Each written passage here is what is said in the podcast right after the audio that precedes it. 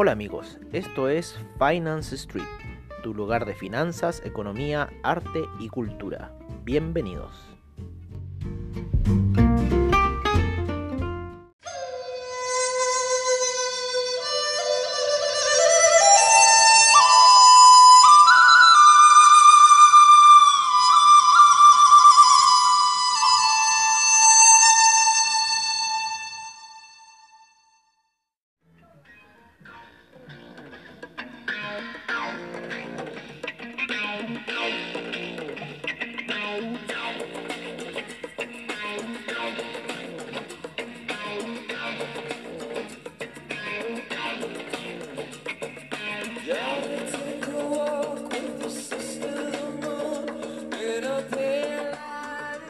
Hola amigos de Finance Street y bienvenidos a esta sesión de apertura de mercado como siempre en el estilo que sabemos hacer nosotros que es el estilo de Finance Street en donde tratamos de traer las eh, noticias eh, principalmente los mercados de Forex, los mercados donde estamos viendo eh, todos los movimientos en realidad de lo que se genera en los mercados de valores y distintas cosas, ¿no?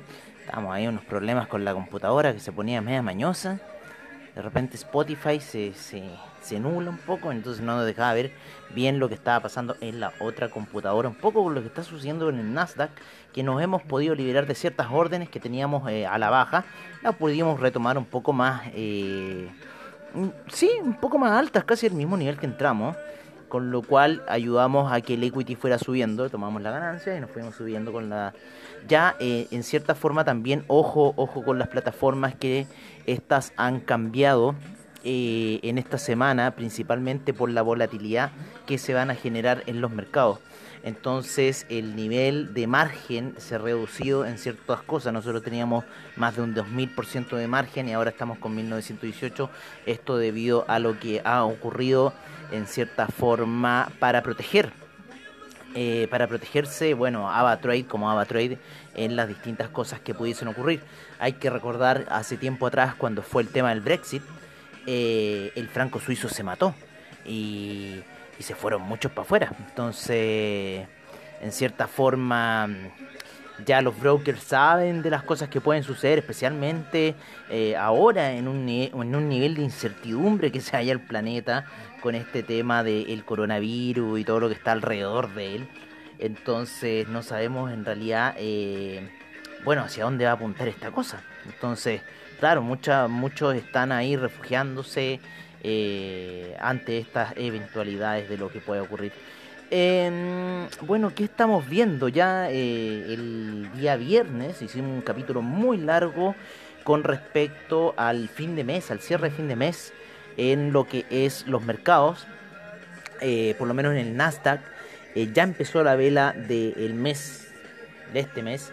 Creemos que eh, puede venir hacia retrocesos durante la semana, no sabemos qué niveles. Ya está en cierta forma subiendo el Nasdaq luego estar toda la semana la caída. Ya hay ciertas eh, especulaciones sobre... Eh, mira, mira cómo subió el maricón ahí. ¿ah? Justo se fue ahí. Estaba subiendo eh, así, pero escalonado, preciso, así, tranquilito. Y uno, claro, de poco paciente por no querer estar ahí enganchado un poco en las operaciones, va a llegar ahí justo a la media de 200 que nosotros decíamos. Buen nivel, ese era otro evento y era un otro... Ahí era buena también, unos 400 dólares de recuperación. No, pero está, está suavecito ahora, está suavecito, no está tan violento como, como hasta otros días. No, estamos ahí, estamos justitos. Oye, entonces, ¿qué estaba hablando yo? Estábamos hablando de los mercados, estábamos hablando del cierre de cómo se han liquidado los distintos mercados. Eh, estamos viendo aquí un poco el criptomercado. Estamos como súper dispersos. De hecho, ayer se nos olvidó el reporte de criptomercado. Oye, el Ethereum se ha mandado una subida pero terrorífica. ¿eh? Desde el sábado, y eso que ayer no hicimos el reporte de criptomercado, nos perdimos toda esta alza del Ethereum. Vale, estaba en los niveles de 374, unos niveles clave, donde fue a buscar la media de 200 en gráficos de 4 horas, se apoya ahí y luego empieza una zona de compradores bastante fuerte para lo que es el Ethereum. Veamos cómo está un poco el criptomercado, ¿no es cierto? Ya que se nos olvidó el reporte ayer, entonces compensemos un poco esta situación. Otra cosa, amigos míos, eh, cambiaron los horarios de Wall Street. Wall Street ahora para el horario de Chile está abriendo a las once y media de la mañana. Así que tenemos hartas cosas para poder hacer en la mañana y después meternos en los mercados directamente si queremos opinar eh, con lo que está pasando en Wall Street. Así que va a estar más interesante. En verano se pone simpática esta situación, principalmente para los traders que eh, nos deja más en la casa, pasando un poco el calor, ¿no es cierto? Y viendo las operaciones. Estamos viendo que hay un repunte en el criptomercado bastante fuerte, excepto en el Bitcoin Vault, que todavía sigue en niveles bajos y llegó a caer mucho más. Eh, durante la semana el Bitcoin Diamond también está bastante bajo. Eh, están todas y algunas criptomonedas recuperándose de la caída de la semana, como el Cardano, el Chainlink también está resucitando ligeramente, el Ethereum estamos viendo esta, esta subida impresionante que se ha mandado, así que puede seguir arrastrando otras criptos. El Tesos también se ha recuperado, el Dash también ha hecho recuperaciones. El Monero, a ver, vamos con... Monero va subiendo lentito, pero va subiendo. ¿Vale? Así que así ha estado un poco el criptomercado. En este minuto, principalmente las principales criptodivisas que nosotros vemos eh, a diario. Vamos a ver un poco cómo está el... Oye, el, petróleo se sigue derrumbando. El petróleo se sigue derrumbando con un gap gigantesco. Eh, estamos leyendo el petróleo eh, toca el mínimo de 5 meses. Las acciones chinas extienden las pérdidas debido al temor del coronavirus. Ojo con estas noticias de coronavirus, amigos míos. Ojo con esta situación que estábamos hablando del petróleo, de la caída que tenía que ser. Para nosotros está bastante bien porque no había activado una orden by limit. Entonces ahora ya estamos viendo un poco la visión más de la caída. Vamos a irnos también con esos hidrocarburos, ¿no es cierto?, que lo acompañan al petróleo. Vamos a ver, eh, estamos viendo el petróleo en mensual, eh, con la vela mensual ya de, de, ¿cómo se llama?, ya de noviembre, que empieza con un gap bastante portentoso. En la vela diaria ya esa, esa, esa va atacando esa situación bajista. se está ahí, hay un pequeño soporte en la media 200 pero yo creo que esta situación va a ser bajista y va vamos a romper a la baja con fuerza el petróleo. ¿Por qué no ir a buscar niveles de 15?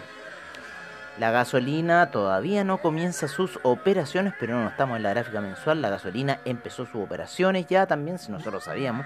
El petróleo para calefacción también siguiendo el mismo rumbo que el BTI, excepto el gas natural, que empezó un poco las operaciones ligeramente lateralizando. El gas natural todavía creemos que puede seguir apuntando al alza el gas natural no tiene nada que ver con el petróleo, pero los derivados del petróleo, que son la gasolina y el petróleo para la calefacción, han subido ya de forma bastante, bastante fuerte. Y estamos viendo un poco esa situación en lo que está haciendo el mercado eh, de la gasolina. Eh, les recordamos que nuestra visión del, del DAX está bien terrorífica, está muy a la baja. Eh, así que vamos a ver un poco cómo ha estado despertando el DAX. Vale, eh, vámonos al DAX. Aquí lo vamos a ver en gráficos de una hora. El DAX está empezando a tomar un ligero optimismo. Hay un cruce de medias móviles, la de 20 y 50 pedidos por, por debajo de la gráfica. Así que podríamos estar viendo una zona quizás de compradores en el DAX. Sin embargo, las gráficas de 4 horas y otros pedidos nos dan eh, una visión mucho más bajista para lo que es el DAX. Todavía la media de 20 pedidos no alcanza a llegar a la gráfica en gráficos de 4 horas. Y para qué hablar cómo está la situación en gráficos diarios, que hay un desplome bastante portentoso. Sin embargo, una vela de retroceso, un pequeño martillo alcista que se podría ir a buscar eh, niveles alcistas para el DAX.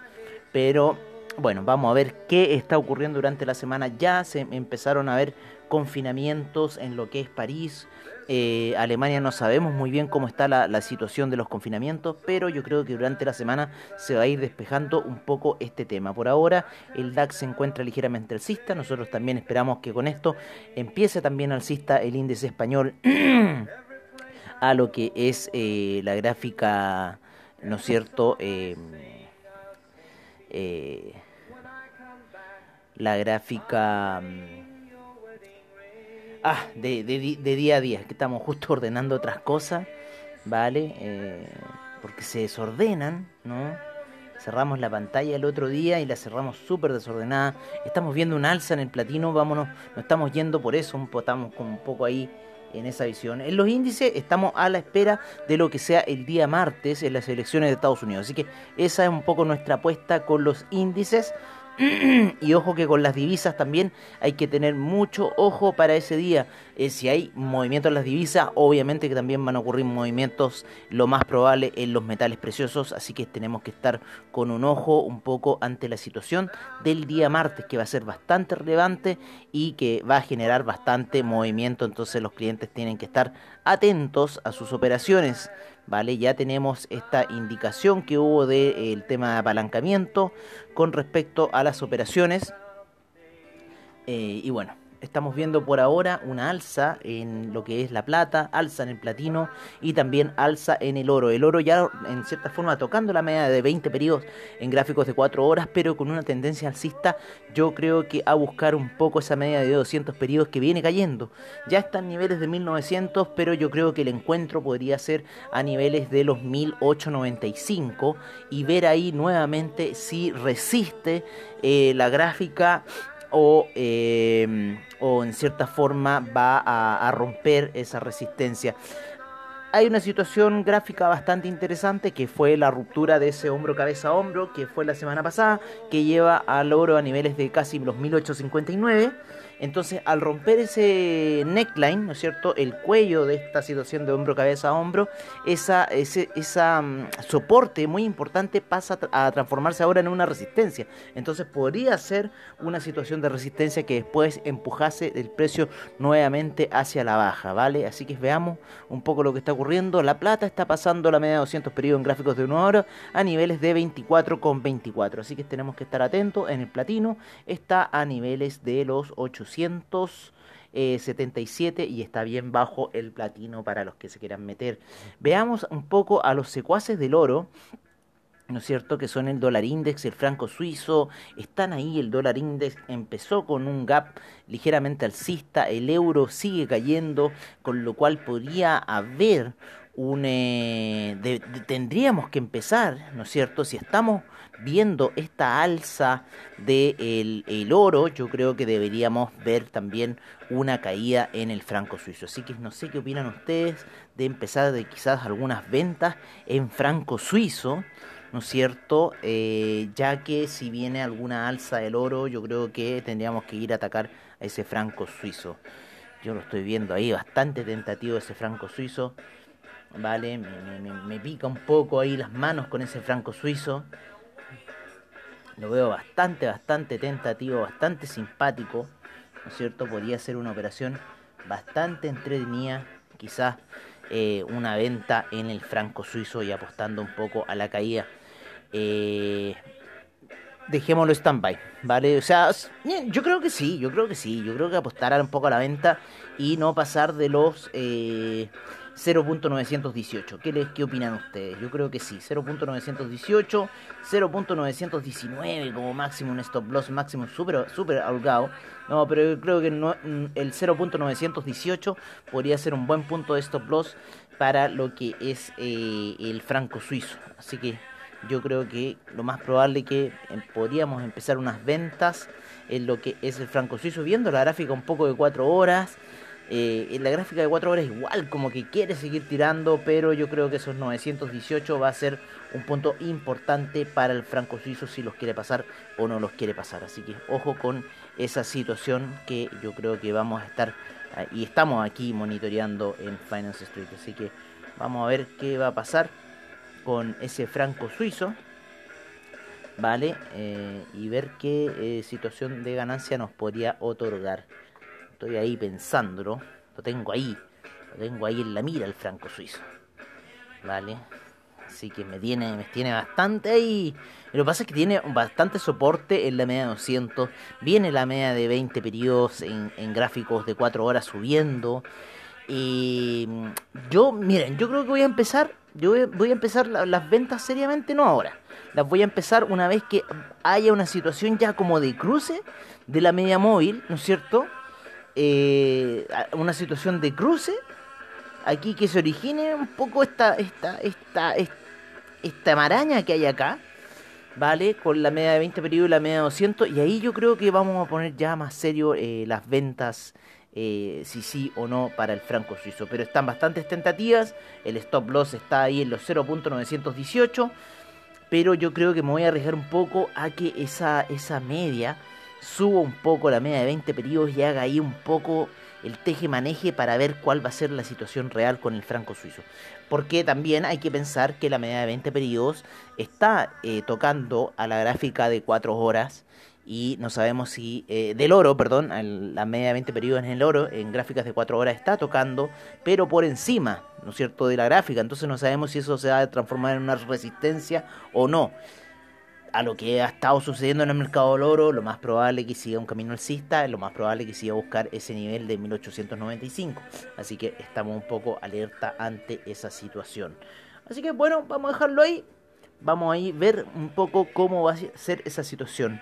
Em, el cobre, ¿cómo está el cobre? El cobre está empezando, como dijimos, ¿no es cierto? Esa vela de eh, retroceso en cierta forma eh, para el mes. ¿Por qué? Porque se, generó una, una, situación de transición, ¿no es cierto?, bastante poderosa en el cierre de mes. Ya las gráficas, por lo menos la media de 20 periodos, está muy fuerte haciendo resistencia y me recuerda mucho a algo que estaba pasando aquí con el Nasdaq eh, la semana pasada, que fue eh, y la semana antepasada, que fue mucha, mucha resistencia por parte del índice en las gráficas de 4 horas para luego el derrumbe del Nasdaq, ¿no es cierto? Eh, ya la semana eh, pasada, la semana pasada que fue una caída bastante portentosa, luego de estar haciendo mucha resistencia, me recuerda mucho esa edición, y más encima está atravesando la media de 200 periodos hacia quizás la baja, hay un giro de medias móviles, eh, la de 50 periodos está girando hacia la baja, así que quizás podríamos ver ese cobre bajista, ¿por qué no? Yo por lo menos desde el aspecto financiero lo veo así. Eh, de que podría venir una toma de ganancias fuerte del cobre, una venta fuerte del cobre. Eh, el mercado chino ha estado más o menos en la apertura, así que a ojo con el cobre. Eh, el petróleo, como les decimos, tuvo un inicio bastante fuerte hacia la baja, ahora trata de recuperarse, sin embargo la perspectiva bajista para el cobre sigue, sigue y sigue. En el café también hay perspectiva bajista el euro, el dólar index y el franco suizo ya hablamos. Y en las criptomonedas, bueno, les dijimos que el Ethereum subió bastante. Sin embargo, el, el ¿cómo se llama? El Bitcoin no subió tanto como se esperaba. El Bitcoin no subió tanto como se esperaba. ¿No? Estamos ahí, claro, este es el inicio de mes. Estamos viendo ahí las situaciones de cambio. Y eh, el Bitcoin tuvo una pequeña alza, sin embargo la de Ethereum ha sido más portentosa en lo que va en este último minuto. Ahí Bitcoin está lateralizando bastante con la media de 20 periodos apoyado. Así que vamos a ver qué puede hacer Bitcoin durante el mes de noviembre. Estamos en noviembre, amigos míos, ya a un mes de terminar todo. Ha pasado volando entre encierros, entre entre noticias del coronavirus, entre un año que se ha movido el mercado como nunca se había movido en la vida. No, este ha sido un año de locos, de locos. Oye, vámonos un poco con lo que están diciendo los amigos de Investing. Yo me voy a quedar un poco... Ah, eh, lo otro que estamos viendo es el dólar peso alcista, yo creo. Dólar peso alcista. Si que cae este cobre durante la noche, yo creo que nuestras operaciones de dólar peso van a seguir alcista. Ojo con este franco suizo, todavía ahí lo, voy a empezar a agrandar ahí un poco esa situación. Me está bastante interesante, me está gustando bastante. Un poco este franco suizo lo voy a dejar marcado. Lo voy a dejar marcado aquí. Eh, más o menos el rango que yo quiero. Yo creo que, mira, por este minuto las ventas se están activando en los 0.913. Estamos en una zona alta de 0.917. Así que tenemos una buena caída para lo que puede ser el franco suizo. Así que ahí vamos a apostar si le metemos un lote, nos vamos fuerte o nos vamos suavecito con él. Oye, eh, vámonos con los amigos de Investing un poco para terminar. Ya que mañana viene la sesión matutina. Yo creo que va a ser al mismo horario de siempre. Así que vamos a estar ahí viendo un poco. Vamos a estar previos, muy previos a la apertura de Wall Street mañana. Eh, vamos a ver cómo se viene un poco el calendario económico. calendario económico esta semana. Lo más importante esta semana va a ser el tema de las elecciones en Estados Unidos, donde los sufragios empiezan a eso de las 7 de la mañana. Hay votos por eh, correo, así que va a estar muy interesante. Yo creo que durante la semana veamos un poco qué va a ocurrir con noticias fundamentales, pero esta elección de Estados Unidos es el mayor fundamental que podamos ver ¿no es cierto? Eh, es lo que es las entregas de ganancias por parte de la empresa, también veámosla durante la semana. Pero ahora veamos las recomendaciones de los amigos de Investing en las 5 horas, como siempre. Fuertes ventas para el euro, para la libra, el yen se encuentra en compra, el dólar australiano en fuerte venta, el dólar canadiense en fuerte compra, el euro yen en fuerte venta y el euro franco suizo en fuerte venta. En los commodities seguimos con las ventas para el oro la plata se encuentra neutral, el cobre con fuerte venta, el BTI fuerte venta, el Brent fuerte venta, el gas natural fuerte compra, el café con fuerte venta. En los índices tenemos fuertes ventas en el Dow Jones, Nasdaq, S&P, DAX, FTSE, CAC y el Nikkei se encuentra neutral, ¿vale? Yo creo que también va a venir una mañana alcista, quizás mañana. Tenemos fuertes compras en el criptomercado, saltamos en el Bitcoin, en el Ethereum, en el Bitcoin Cash, en el IOTA se encuentra neutral. Fuerte compra en el Litecoin, el Ripple en compra y el Bitcoin Euro en fuerte compra y el Dash fuerte venta. Bueno amigos míos, eso ha sido todo por esta noche, ¿no es cierto? En esta apertura de mercados con cambio de horario en Wall Street, cambio de horario en la plataforma. Abrimos hoy día el mercado a las 8 de la noche, así que disculpa Cobote si te dije a las 7, pero hubo cambio de horario y el mercado está abriendo a las 8. Eh, nos vemos mañana amigos míos. Ha sido un gusto como siempre brindarles toda esta información financiera a ustedes y nos veremos como siempre en el tiro de Finance Street para darles la mejor información financiera. Seguimos viendo esta alza en el oro. Vámonos en las velas antes de irnos. Estas velas de 15 minutos que están bastante fuertes haciendo subir el oro. Así que nos están haciendo dar ahí una decisión de eh, qué vamos a hacer con ese franco suizo. Lo vamos a dejar ahí un poquito y vamos a tomar alguna decisión en unas horitas más. Un abrazo amigos, se nos cuidan y nos vemos mañana en la sesión matutina.